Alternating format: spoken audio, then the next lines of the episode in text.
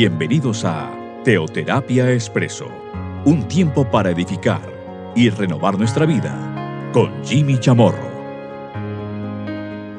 Muy buenos días, bienvenidos a Teoterapia Expreso, nuestra cápsula, nuestro espacio de cada fin de semana, de cada domingo. Recordarles que este espacio es compartido por algunas plataformas. Lo compartimos por Spotify, pero igualmente por eh, SoundCloud, Spotify, en la cuenta de Jimmy Chamorro. Ahí están eh, colgadas todas las, digamos, todas las cápsulas que hemos compartido a lo largo de varias semanas, incluso de varios años. Igualmente, este mensaje se envía, lo, envío personalmente a diferentes grupos, quienes, grupos de personas, estas personas a su vez, pues lo oyen y lo reenvían a otros y así sucesivamente se crea una cadena, de esta manera pues agilizando mucho más la difusión de lo que estamos compartiendo por medio de este espacio. Hemos venido aquí compartiendo pues eh, últimamente una serie una temática general, volver. Claro, hemos visto, no hay que volver atrás, ni siquiera hay que mirar atrás. Sin embargo, bueno, la semana pasada, quiero decir, en nuestro último programa, compartimos el volver, pero no es el volver, recordemos, a Egipto, sino a mi Egipto, sino a Egipto. ¿Para qué? Para volver como una persona libre, para sacar, para ser instrumento de Dios, para liberar a quienes todavía están allá atrás viviendo de su pasado, viviendo en su Egipto y de su Egipto. Bueno, si no ha escuchado el programa pasado, para no dar lugar a interpretaciones equivocadas, lo, invito para que lo escuchen. No olvidemos en las plataformas que ya hemos mencionado. Volver. Vamos a ver qué nos dice en esta oportunidad el Salmo 126, ahí en la palabra de Dios, por supuesto. Versículo primero. Cuando cuando Jehová hiciera volver la cautividad de Sión, seremos como los que sueñan. Aquí vemos algo importante.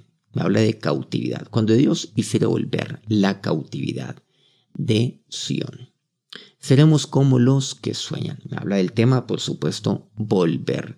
Pero aquí me está mencionando el tema de la cautividad. Seremos como los que sueñan. Pero ahí el sentido, por supuesto, de este pasaje tiene que ver con, sí, con, con mi, mi pasado. Claro, ya aplicándolo, quiero decir, a nuestra vida. Con aquel pasado, con mi Egipto, mi Egipto. Refiriéndose a este, por supuesto, cada vez que mencionamos aquí Egipto, es aquel momento en el cual Israel estuvo esclavizado, estuvo cautivo ahí en Egipto, lo estuvo durante más de 400 años. Y finalmente Moisés fue aquel instrumento de Dios a través del cual, pues, Egipto fue liberado. Dios liberó a Egipto. Y recordemos, pues aquellos 40 años en el desierto, después ingresaron, entran a la tierra prometida por intermedio, quiero decir, liderados por Josué. Egipto. Y esto lo hemos usado pues como, como una analogía a nuestra vida. En el sentido que sí, yo también tengo que salir de Egipto, donde yo vivo como si fuera un esclavo. Vivo allí cautivo algo interesante, y es que cuando usted está, por ejemplo, cautivo, está, bueno, pongamos un ejemplo, está recluido, está esclavizado, pues usted no sueña. Usted está en una cisterna, por ejemplo. La cisterna es aquel lugar donde en algunas ocasiones se ubicaban a, a las personas, a los presos, y se retenían o digamos, o se secuestraban, como ese, fue el caso, por cierto, el tema de un secuestro, literalmente el caso de José, cuando lo pusieron en una cisterna, lo retuvieron allí. Fue secuestrado por sus hermanos antes de venderlo a unos, pues, a unos mercaderes, unos mercenarios que pasaban por ahí. Pero aquí vemos que cuando usted está en esa cisterna, cuando usted está en esas rejas, cuando usted está esclavizado, usted ya no sueña, no sueña. Es más, recordemos aquellos momentos de esclavitud que vivimos en diferentes civilizaciones alrededor del mundo. ¿Cómo se denomina el hijo de un esclavo? Pues esclavo igualmente.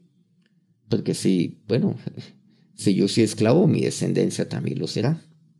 Será también esclava ella. mi descendencia. Mis hijos también lo serán, serán esclavos. Y los hijos de ellos, o sea, toda mi descendencia. Eso es lo que les espera a ellos. Entonces, yo, ¿qué, qué voy a soñar? Bueno, algunos dicen, bueno, ¿yo qué futuro voy a tener? Pero aquí estamos hablando de algo, y dice, seremos como los que sueñan.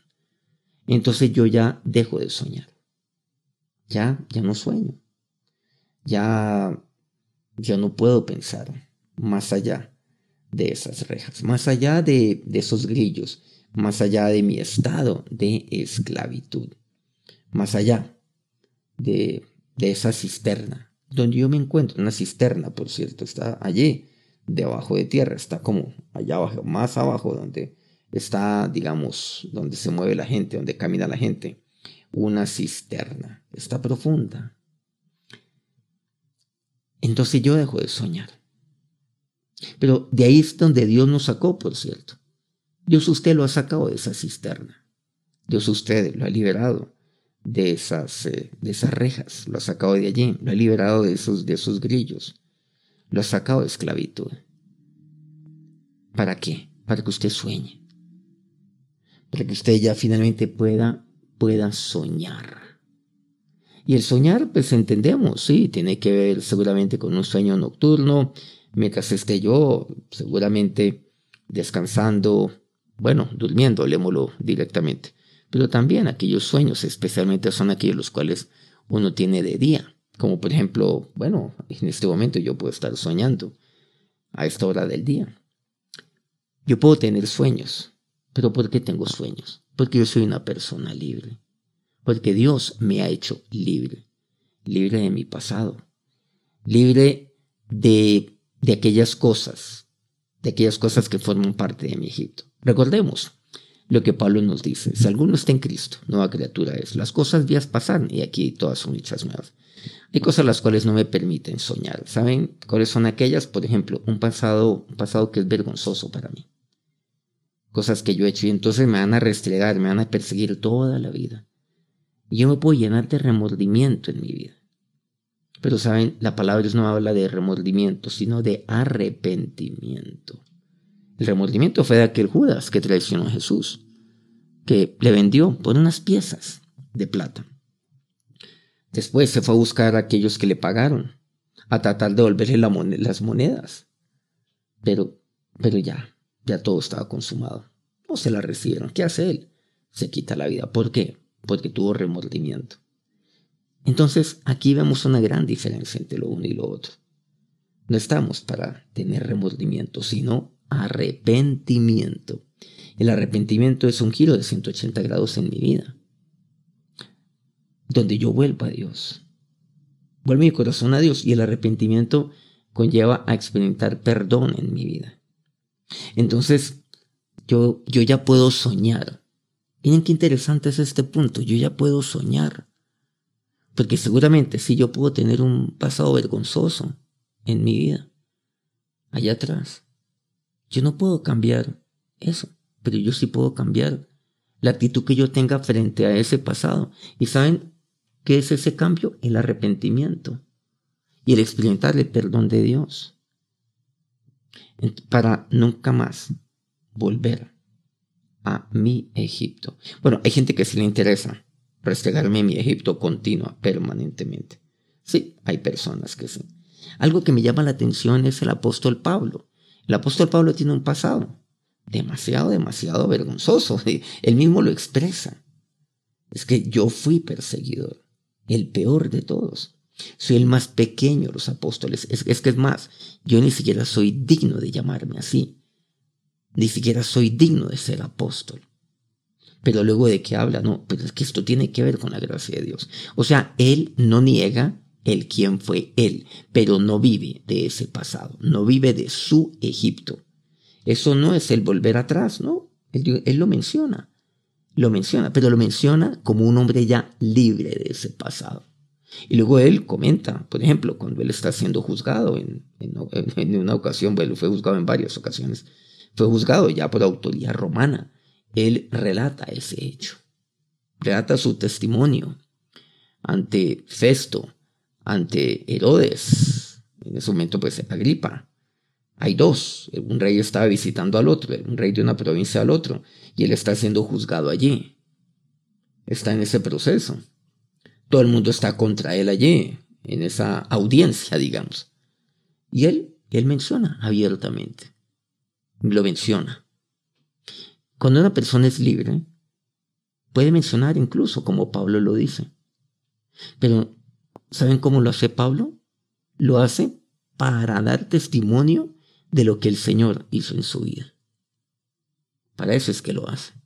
Pero mire lo que Dios hizo conmigo. Yo tuve ese encuentro con Jesucristo mismo. Bueno, sabemos que fue en la vía de Damasco. Yo tuve ese encuentro con Él. Y mi vida cambió. Yo hoy estoy haciendo la voluntad de aquel a quien yo perseguí, por cierto. Del cual yo me arrepiento. Yo estaba en error. Él lo reconoce. Entonces digamos que Pablo como que, digamos, puede ser un término que seguramente pues, eh, pues eh, espero que no sea malentendido, pero un término muy nuestro. O sea, Pablo mataba la noticia. Sí, él se adelantaba, quiero decir, a la noticia. Él mismo lo decía, pero no lo hacía con un ánimo distinto, sino el compartir testimonio de ellos, ante ellos, ante todos aquellos que le estaban oyendo ante los gobernantes de la época, sus jueces, sus jueces naturales, obviamente, aquí en esta tierra, pero también ante todos aquellos que lo estaban allí señalando, rabiosamente estaban allí, presentes, para que éste fuera condenado con la máxima pena. Y por supuesto la máxima pena tiene que ver con la cadena de muerte, con la pena de muerte, quiero decir. Entonces, aquí vemos las cosas viejas pasaron. Usted puede vivir cautivo de su pasado, pero es su decisión. Usted puede justificar eso y decir, no, pero es que ya hay cosas de mi pasado que yo ya, ya, ya quedé marcado. Y hoy estoy pagando esas consecuencias. Ay, dime, eso fue lo que yo sembré en su vida, en, en mi vida, y esto es lo que ahora estoy cosechando. Bueno, ¿quién me manda? No tiene por qué ser así. No debe ser así. Ahora vamos a ver acerca del cegar y el sembrar, por cierto a este mismo, en este mismo capítulo del Salmo 126. Pero a eso no se refiere lo que es el sembrar, lo que es el cegar, no. No. Usted hoy no tiene por qué estar cegando. Aquello lo cual sembró usted en un pasado. Claro, usted asume, las, asume la responsabilidad de eso, claro que sí. No quiere que usted se lave las manos. No, no, no, no, no. Usted asume las consecuencias. Por decirlo de alguna manera, si usted agredió, a alguien, por ejemplo, a través de, diferentes formas, naturalmente, verbal o, bueno, física, como quiera. Si usted ha humillado en un pasado a alguien, pero por supuesto el arrepentimiento involucra el ir y buscar a esas personas, el pedirles, el, presentar, el pedirles perdón a ellos. Claro que sí, o sea, no estamos hablando de que usted como Pilato se lave las manos y no ya delante del Señor, entonces ya todo eso pasó y que, bueno, ya. Incluso, incluso tiene que ver con el reparar también aquel daño que yo pude haber causado en un pasado. Si, si tumbé a alguien, pues les hago si estafé a alguien. Eso no quiere decir, ah, no, pues entonces quedé viéndole, le robé una, una, un dinero a una persona antes recibí a Cristo y, y, ya, las cosas viejas pasaron. No, es que como yo estoy arrepentido, el arrepentimiento, olvidemos lo que Juan el Bautista nos dice, hacer obras dignas de arrepentimiento. Entonces, como yo estoy arrepentido, mis obras reflejan ese arrepentimiento. Ojo con eso, ¿no? siempre hay que aclarar ese punto. Siempre. Bueno, aquí puedo extenderme mucho para hablar de este tema, pero creo que, creo que aquí pues queda claro. Queda claro este tema para que de aquí nos salga alguno a pensar y a obrar de manera diferente a como el Señor nos ha enseñado ahí en su palabra. Pero el tema central aquí es, es el soñar. Entonces, yo ya puedo soñar. Usted puede vivir ahí en ese pasado, usted puede vivir, usted puede estar allí cautivo. Pero saben, es Dios el que lo saca de allí de la cautividad. Cuando Dios es Dios el que lo saca, no es usted. Es Dios el que lo hace. Cuando usted lo hace en su propio esfuerzo, cuando usted, o trata de hacerlo, quiero decir, allí, como en su, en su esfuerzo, en su propia carne, pues quiero decirle que ahí, pues no, no le auguro, no le auguro algo bueno, nada bueno le estoy augurando aquí. Cuando usted lo hace en su propio esfuerzo, pues, eh, pues no, no, no va a ser fácil de en adelante soñar. No va a ser fácil el arrepentimiento. Es que tiene que haber arrepentimiento. Es que Dios es el que lo saca, porque es que Dios es el que me lleva a mí al arrepentimiento. Seremos como los que sueñan. Entonces usted puede soñar. Dios lo lleva a soñar. Luego dice el versículo cuarto de este Salmo 126, haz volver nuestra cautividad, oh Jehová, como los arroyos del Negev.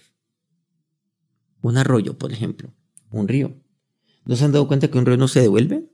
Pues Jimmy, obvio, obvio, claro, es que esta es muy obvio. Un arroyo no se devuelve. Un río se va moviendo, va siguiendo su cauce. Pero un río no se devuelve. ¿De dónde vino? ¿No? Bueno, ahí hay muchos factores. Obviamente, bueno, hay ríos que nacen, por ejemplo, en, en, bosques, en humedales, en montañas, eh, bueno, diferentes lugares. Esos son aquellos, aquellas fuentes de aguas. Como por ejemplo los páramos, que son maravillosos, maravillosas fuentes de agua. Nacederos de agua, en algunos lugares se llama, lo llamamos así en nuestro lenguaje un poco más popular. Pero no se devuelve. Entonces, pues eh, así mismo, no hemos de devolvernos nunca. Aprendamos como de aquellos arroyos, como por ejemplo los arroyos del Negev. Y ese río nace muy pequeño. Hay ríos donde usted abre las piernas y ahí están naciendo. Como un río muy importante en Colombia que se llama el Magdalena. Usted puede decir algún río seguramente de su país, el cual pueda hacer referencia de ello. El Magdalena, que nace en un lugar en Colombia que se denomina el macizo colombiano, donde nacen gran parte de nuestros ríos. Entonces, nunca se devuelve sigue adelante, pero cada vez es más grande, va avanzando, va avanzando, hasta que llega a una desembocadura. Algunos ríos desembocan, otros ríos pues obviamente más grandes, desembocan en lagos, desembocan en, eh, en el mar. Pero nunca se devuelve. No vuelva entonces a su Egipto. No vuelva. Que nadie que nadie lo lleve a volver a su Egipto. Y si alguien le dice, ah, pero es que me conozco su pasado. Y así, y quiero decirle una cosa, pero quiero decirle algo. Y si alguien dice conocer su pasado, menciónele su pasado hasta con detalles que esa persona no sabía. Y sabes qué, yo era peor de lo que tú crees. Al estilo Pablo. Además porque con toda seguridad es cierto. Sí. Dígaselo. Pero cuéntele su testimonio también. Pero hágalo con libertad. No le diga con rabia, no, no, no. Hágalo con libertad. Para tratar de ganar esa alma. Versículo 5. De aquí el Salmo 126. Los que sembraron con lágrimas, con regocijo segarán. Aquí está el sembrar y el segar. Sembrar con lágrimas cegar con regocijo. Pero miren qué interesante. Me habla acerca de la cautividad, me habla acerca del soñar. Seremos como los que sueñan. Seremos como ellos. Es que Dios ha sido usted un soñador. Dios quiere que sueñe. Mi padre, que se fue a la presencia de Dios, él mencionaba, bueno, hace unos 20 años, mencionaba, él decía, soñar los sueños de Dios. Porque Dios siempre tiene algo mucho más grande, mucho más, mucho más maravilloso de lo que yo jamás puedo pensar, planear, de lo que yo puedo creer. El proyecto de vida de Dios para mí, o sea, el plan de Dios para mí, siempre es mucho mejor que el mío. Por eso, quizás cuando alguien le compartió de Cristo, lo primero que le dijo es, Dios le ama y tiene un plan maravilloso para usted. Y yo diría, y tiene el plan más maravilloso para su vida. Pero sigamos aquí. Aquí hemos mencionado la cautividad. Dios es el que me saca la cautividad. Me habla del soñar. Claro, me habla de aquellos arroyos, como los arroyos del Negev. Y luego me habla acerca del sembrar. y el, y el cegar. Entonces aquí tenemos que ver esto, el sembrar y el regar. Nunca hay que volver. No hay que volver, por supuesto, a mi Egipto. Debe ser como aquel río. Pero aquí dice, sembrar, cegar. El hecho que yo sueñe, claro, yo estoy soñando, yo tengo unos sueños, pero para que esos sueños se cumplan, ¿qué tengo que hacer? Sembrar. Y luego cegar. Mucha gente dice, ah, no, es que, pues no, yo tengo este sueño, tengo, este, tengo esta idea. Uy, no, yo tengo muchos sueños en mi vida. Entonces pues, estoy esperando a que, a que se me den. Y, y no, no necesariamente es así. No. Estoy esperando el momento para que se me den. Si usted ha llevado ya todo ese proceso, bueno, tiene una idea, tiene un sueño, listo, encárgase de que, claro, que eso tenga la bendición de Dios, que va a hacer las cosas como tiene que ser, nunca dejando de hacer el bien, como lo encontramos en su palabra, y usted va a emprender, listo. Pero usted no puede esperar que inmediatamente usted emprenda, pues va a haber un resultado favorable en el, a ver, en el inmediato o en el corto plazo. Es, es más, seguramente tampoco lo va a ver en el mediano plazo. Y le va a tocar esforzarse más allá. Y, voy a decir un término que puede ser redundante, ¿no? Esforzarse más, esforzarse más allá de sus fuerzas. Y eso es lo que la palabra me dice, sembrar con lágrimas. El hecho que usted tenga aquellos sueños, el hecho que usted sea libre y que Dios lo haya sacado de su Egipto, no quiere decir de manera alguna. No quiere decir que vamos a quedar aquí cruzado brazos esperando el momento que tiene que ser y que, bueno, ahora Señor, yo te pido que tú entonces me, me prosperes, me proveas todo lo necesario y bienvenido sea. Y aquí que se venga la cosecha. No, no, no, no, no, no. Hay que sembrar, hay que trabajar, y luego hay que secar. Y aquí, claro, por supuesto, tengo que preparar la tierra, todo lo necesario, todos aquellos pasos. Eso por ahí lo hemos compartido ya hace unos, ya podemos decir unos pocos años, iba a decir unas pocos, pocos semanas o meses, pero no, ya hace, ya hace unos pocos años compartimos esa temática en otros los espacios, además de este de Teoterapia Express. Hay que sembrar, pero ¿saben cómo hay que sembrar? Con lágrimas las lágrimas que involucran, uy, involucran un esfuerzo más allá de mis propias fuerzas. Sembrar con lágrimas, me va a costar muchas lágrimas. ¿Está dispuesto usted a sembrar con lágrimas? Ese es el precio, sembrar con lágrimas. Eso es algo que tenemos que rescatar hoy en día. Hay una generación que hoy quiere las cosas rápidas, las cosas fáciles, inmediatas. Y por eso hay tanto estafador que, que, que, que aparece prometiendo pues eh, el oro y el morro ya de manera inmediata. ¿Y, por qué? Porque eso es lo que la gente quiere. Pero ha perdido aquel valor del esfuerzo. El esfuerzo es un valor. El trabajo. Los que sembraron con lágrimas. Y saben lo que dice con regocijo, con regocijo segarán. Ahí sí, con regocijo yo voy a segar. Pero saben lo que la gente hace es al revés. La gente lo que quiere en su vida es eso. Es sembrar con regocijo. Ah, no, yo siembro con regocijo, muerto de la risa. Cero lágrimas. Pero quiero decirles algo, a la inversa funciona también. O sea, si usted va a sembrar con regocijo, ¿saben cómo va a cegar? ¿Sabe cómo va a cosechar? Va a cosechar con lágrimas, porque no se le van a dar las cosas, porque usted no sembró con lágrimas. Quien no siembra con lágrimas no va a cegar con regocijo. No lo va a hacer. El versículo 6 dice, irá andando y llorando el que lleva la preciosa semilla, mas volverá a venir con regocijo trayendo sus gavillas. Ah, me hizo entonces el término volver, algo interesante, ¿no? Pero irá andando y llorando el que lleva la preciosa semilla. Ahí está. Irá andando y llorando el que lleva la preciosa semilla. ¿Y por qué va a ir andando? ¿Por qué va a ir llorando? Va a ir andando como aquel río, como los ríos que no se devuelven, sino que andan. En otras palabras, andar. Bueno, yo sé que los ríos, pues, no se asocia el término andar en los ríos, sino que se asocia el término, pues, eh, claro, los ríos. Los ríos tienen corriente, los ríos corren, ¿no? Eh, fluyen sería seguramente un término más adecuado. Eh, los ríos, las aguas que fluyen en los ríos. Pero, pero pongámoslo, o sea, los ríos ya en este ejemplo, digamos, andan pero andando hacia adelante, o sea, nunca se devuelve, irá andando, pero también llorando. ¿Por qué? Porque está sembrando con lágrimas. Por eso dice la preciosa semilla. ¿Usted qué es lo que siembra? Pues la semilla, eso es lo que usted está haciendo. Esa semilla la ha obtenido seguramente con, con esfuerzo. Claro, le ha costado. Claro, y usted la siembra.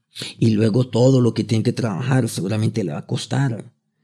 Claro, y ay, que no se me seque que, te reciba el agua necesaria, que la tierra sea adecuada, que la acidez, en fin, la alcalinidad, que las lluvias caigan a su debido tiempo, irá andando y llorando. Pero el hecho de que usted esté sembrando con lágrimas no quiere decir que usted esté estancado. Usted tiene que andar, usted tiene que moverse. O sea, tiene que ser como aquel río que va fluyendo, que se va moviendo hacia adelante, que no vuelve atrás. Pero los que hacen eso, dice, volverá a venir con regocijo trayendo sus gavillas. ¿Las gavillas qué es? Pues tiene que ver con el fruto, concretamente el trigo. Entonces este Salmo 126 me refiere, por ejemplo, al trigo. ¿Ven? Volverá a venir con regocijo. Volverá a venir. Entonces yo, yo salgo de mi casa y yo voy a sembrar, pero luego yo vuelvo, yo vuelvo a mi casa nuevamente con regocijo. Aquí no me está hablando volver, ¿no? De volver a mi pasado, ¿no? No, o a mi Egipto, quiero decir volverá a venir con regocijo trayendo sus cabillas y el fruto se da. ¿Se han dado cuenta que esto tiene que ir en el versículo 5? Esto es bellísimo. Irá andando y llorando el que lleva la preciosa semilla. ¿Qué quiere decir? Los que sembraron con lágrimas. Y ahora dice, volverá a venir con regocijo trayendo sus gavillas. ¿Qué quiere decir? Está ahora cegando con regocijo. ¿Se dado cuenta que el término regocijo está en el versículo 5 y en el versículo 6? ¿Y qué es lo que está cegando? Pues ahí, la gavilla trayendo sus gavillas. Ese es el orden en el cual la palabra de Dios aquí me habla. Aquí lo vemos entonces. En esto consiste el sembrar, el regocijar. O mejor, y el cegar. Con lágrimas y con regocijo, respectivamente. Cuando Jehová hiciera volver la cautivación, seremos como los que sueñan. Vamos a orar. Señor, tu palabra me enseña hoy. Sí, Él nunca volverá atrás. Él nunca volverá a mi Egipto. Pero Dios, gracias porque las cosas viejas, viejas han pasado. Y aquí todas son hechas nuevas. Esto es para aquel que está en Cristo. Para aquel que ha experimentado la libertad. Para aquel a quien tú, Señor, has sacado de la cautividad. Y tú me llevas a soñar, Dios. A soñar porque ya soy libre. Porque el esclavo no sueña. Pero yo sí sueño porque tú me liberaste, Señor. Me has hecho libre. Y sueño. Pero siempre tus sueños son más grandes que los míos, son mejores que los míos. Porque tú tienes un plan maravilloso para mí. Lo has tenido, Dios. Ahora, Señor, aquí te entrego mi vida. Dígale a Dios en este momento. Te entrego todo mi ser. Yo quiero ser como aquel río, que no, que no, que no vuelve, sino que continúa, que fluye, o sea, que está andando.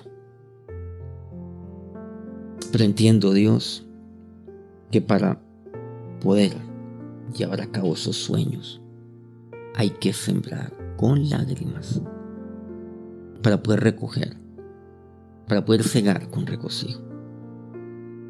Aquí, oh Dios, te presento esta semilla. ¿Tiene algo que presentarle a Dios? Te presento, Señor, este sueño que tengo, que es una semilla. Véalo como una semilla en este momento. Y aquí estoy, Señor. Yo sé que va a costar lágrimas, pero que mis lágrimas no impidan el que yo siga andando. Pero yo quiero volver con regocijo, trayendo el fruto, aquellas gavillas, Dios. Te pido que bendigas a cada uno de estos tus siervos, Señor. Cada uno de estos, de estos, Señor, a quienes tú has liberado. Señor, para que sueñen. Te pido para que tú bendigas sus manos que representan su trabajo Dios, el esfuerzo. Que perseveren, Dios, en, el sembrar, que no desmayen.